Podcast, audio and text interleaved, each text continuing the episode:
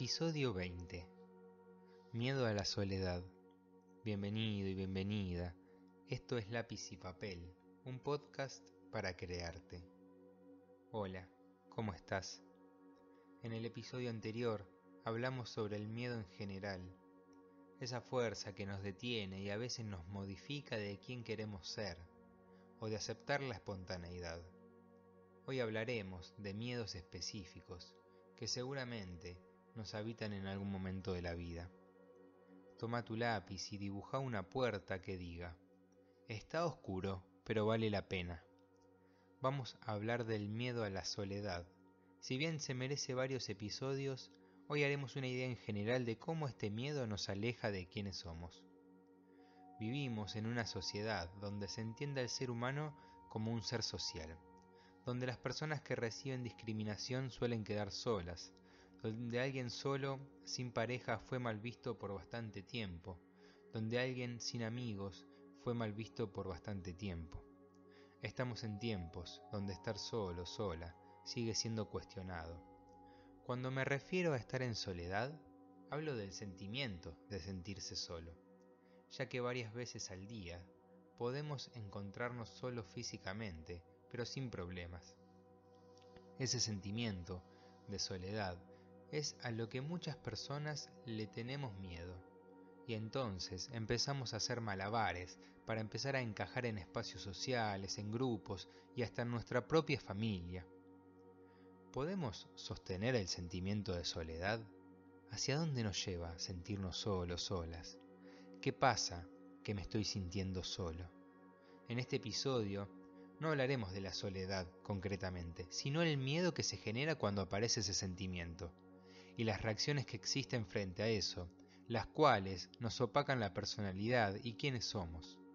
Pensemos, ¿por qué da miedo sentirse solo, sola? ¿A qué le tememos de ese sentimiento a la soledad? ¿Qué se esconde detrás del miedo? Podríamos decir que sentirse solo, sola, nos expone. Hasta podríamos decir que está mal visto sentirse solo, porque ¿Cómo vas a sentirte solo, sola con todo lo que hay alrededor, redes sociales, plazas, eventos, grupos, iglesias, espiritualidades? Pero sí, es posible. Muchas veces nos podemos sentirnos solos, solas, por más que estemos acompañados de alguien. Y eso se da, entre otras cosas, porque hay una desconexión con nosotros, con nosotras mismas. Y entonces nos pregunto, ¿cómo vamos a encontrarnos con nosotros mismos si no es estando solos escuchándonos. Obviamente que en los vínculos y en otras cuestiones podemos encontrarnos, pero nada suplanta a ese encuentro interno y personal. ¿Qué será entonces lo que da miedo a sentirse solo?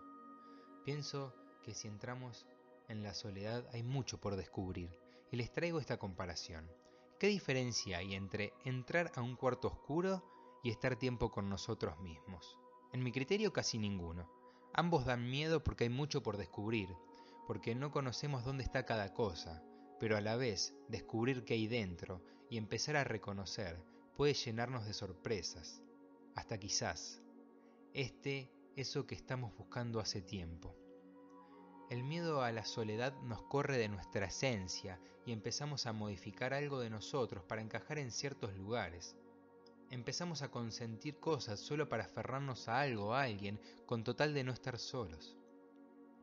Es más fácil para la mente pasarla mal en algún lugar que trabajar el miedo a la soledad, pero no dejemos que el miedo lo controle. Nosotros tenemos el control sobre eso. Trabajemos el miedo a la soledad de a poco, despacio, entrando de a minutos y saliendo al cuarto oscuro. Paso a paso vamos a ir descubriendo más. Porque descubrirse en la soledad no es estar perdido, sino encontrarse de otra manera y quizás en la sombra encontremos lo que no vemos en la luz. Continuando con el miedo a sentirse solo, sola, podemos conectarlo, que si tenemos miedo a esto, también de ahí se genera el miedo a estar con otras personas. A veces, quizás, queramos resolver por qué nos cuesta tanto vincularnos con otras personas, cuando en realidad la cuestión surge que nos da miedo estar con nosotros mismos. Ahora bien, ¿cómo lo empezamos a trabajar? Un punto es reconocer que la soledad es un estado, no es ni una emoción ni un sentimiento. Seguimos con identificar que lo que más miedo nos da es pensarnos en soledad, más que el hecho de la soledad. Y por otro, es reconocer los disfraces que tiene el miedo a la soledad. Como por ejemplo, no puedo estar solo, sola. Si estoy en mi casa necesito poner música. No puedo dormirme si no tengo música. O la dependencia a otra persona. Cada vez que necesitamos encontrarnos con nosotros recurrimos a algo externo. Estas cosas, entre otras, pueden ser ni más ni menos que el miedo a sentirse solo pero disfrazado. Entonces, volvamos a pararnos frente a la puerta que tenemos en el dibujo y preguntémonos, ¿me animo a entrar en este cuarto oscuro? ¿Qué cosas imagino que hay ahí dentro?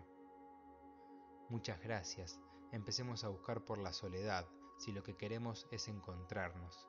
Te invito a que lo compartas con una persona más este episodio y que busques en Instagram o Facebook lápiz y papel, que hay más propuestas para seguir conociéndonos. Paz y salud mental para todos y todas.